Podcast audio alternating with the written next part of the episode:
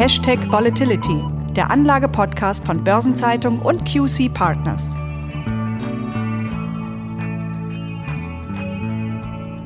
Bundestagswahl, Geldpolitik, DAX-Reform.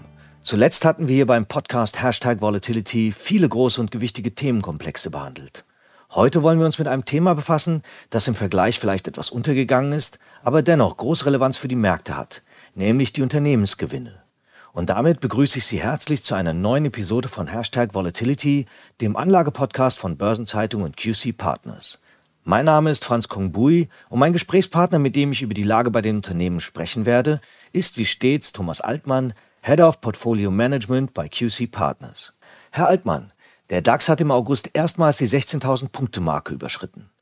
Damit übertrifft er sein Vorpandemie-Hoch um etwa 2000 Punkte. Das ist doch sehr bemerkenswert. Ist diese Rallye von soliden Unternehmensgewinnen untermauert oder würden Sie sie eher als Luftschloss bezeichnen? Ja, schauen wir genauer auf die Entwicklung der Unternehmensgewinne beim DAX und schaue hier gerne auf die Gewinne der vergangenen zwölf Monate, um saisonale Effekte zu umgehen. Die Gewinne sind im vergangenen Jahr stark eingebrochen, lagen aber in der Zwölfmonatsbetrachtung zu jedem Zeitpunkt oberhalb der Nulllinie. Im laufenden Kalenderjahr ging es dann deutlich nach oben. Und tatsächlich hat der DAX seinen Vorpandemie-Gewinnrekord aus dem Jahr 2018 ziemlich genau eingestellt. Der Gewinn je Aktie, beziehungsweise in diesem Fall müsste man wohl eher vom Gewinn je Index sprechen, der liegt gerade mal 0,0006 Prozent unter diesem Allzeithoch. Im Moment, da muss ich kurz einhaken. Sie sagen jetzt also, wir haben identische Gewinne, aber einen um 2000 Punkte bzw. 16 Prozent höheren DAX. Das stimmt mich nicht gerade optimistisch. Einen Punkt müssen wir hier natürlich berücksichtigen und das ist der Punkt, dass der DAX ein Performance-Index ist, der die Dividendenzahlungen berücksichtigt. Fair ist an dieser Stelle ein Blick auf den reinen Kursindex. Hier sprechen wir tatsächlich nur über einen Anstieg um 5% vom Vorpandemiehoch aus dem Jahr 2018. Okay, das rückt das jetzt ins rechte Licht. Nun umfasst der DAX ja lediglich die 30 größten bzw. in wenigen Tagen die 40 größten Werte.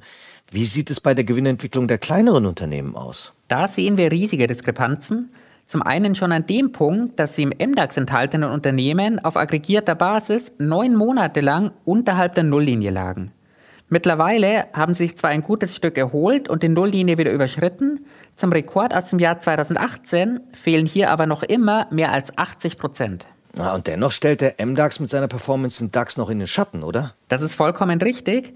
Der Performance MDAX übertrifft sein Vorpandemie-Hoch um 24 Prozent und damit etwa 8 Prozent mehr als der DAX. Und auch im laufenden Kalenderjahr hat sich der MDAX bis zum jetzigen Zeitpunkt etwas besser entwickelt. Aber da dürften die Bewertungsdivergenzen zwischen DAX und MDAX entsprechend groß sein. Genauso ist es auch. Der DAX hat aktuell ein Kursgewinnverhältnis von 18. Und damit liegt er recht exakt auf dem Durchschnittswert der Jahre 2015 bis 2019, also der fünf Jahre vor der Pandemie. Hier lag es im Mittel ebenfalls bei 18. Beim MDAX liegt dieser Vorpandemie Fünfjahresdurchschnitt ebenfalls bei 18. Allerdings haben wir hier aktuell ein hohes Gewinnverhältnis von 127. Ja, diese Zahlen sind beeindruckend und beängstigend zugleich. Ich gehe davon aus, dass die Anlegerinnen und Anleger hier mit deutlichen Gewinnanstiegen rechnen. Das ist definitiv so und das ist aber auch beim DAX der Fall. Erwartet wird beim DAX ein Anstieg des Gewinns pro Aktie um weitere 24 Prozent und damit hätten wir dann auch tatsächlich einen neuen Rekordgewinn. Beim MDAX ist die Situation etwas anders. Hier ist ein Anstieg des Gewinns je Aktie bzw. je Index um 360 Prozent eingepreist. Damit lägen die Gewinne aber dann immer noch 27 Prozent unterhalb des historischen Rekordes. Schauen wir mal über Deutschland hinaus. Wie sieht es in der Eurozone aus? Welche Situation haben wir dort? Eher DAX oder eher MDAX? Nehmen wir hier den Dow Jones Eurostox 50 als Datenbasis. Naturgemäß sprechen wir bei diesem Index von den Large Caps. Und dennoch haben wir in der Eurozone als Ganzes noch einmal eine vollkommen andere Situation. Denn das historische Gewinnhoch stammt hier nicht aus dem Jahr 2018, sondern von Anfang 2008. Hinter diesem liegen wir aktuell 45 Prozent zurück.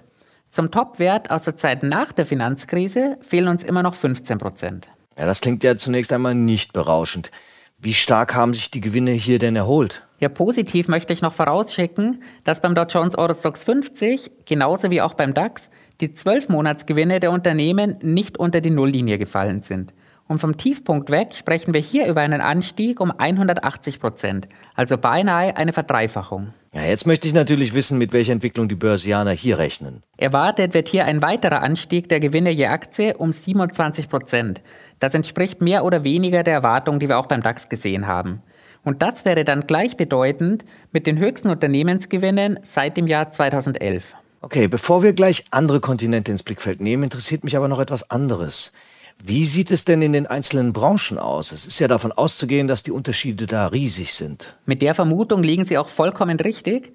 Bleiben wir für diese Betrachtung in der Eurozone und schauen auf die Branchenindizes des Dow Jones Eurostox 50. In zwei Sektoren sehen wir hier neue Rekordgewinne. Und das sind die Autobauer und der Einzelhandel. Die Versicherer haben zuletzt so viel Geld verdient wie seit 2008 nicht mehr. Dagegen liegt die Reisebranche immer noch unterhalb der Nulllinie. Ich denke, auch das ist nicht überraschend. Besonders weit von ihren historischen Rekorden sind außerdem die Öl- und Gasindustrie sowie der Gesundheitssektor entfernt. Dann wagen wir jetzt einen Blick nach Asien. Wie haben sich die Unternehmensgewinne in Fernost entwickelt? Starten wir hier in Japan. Hier sehen wir ein sehr schönes Gewinnwachstum.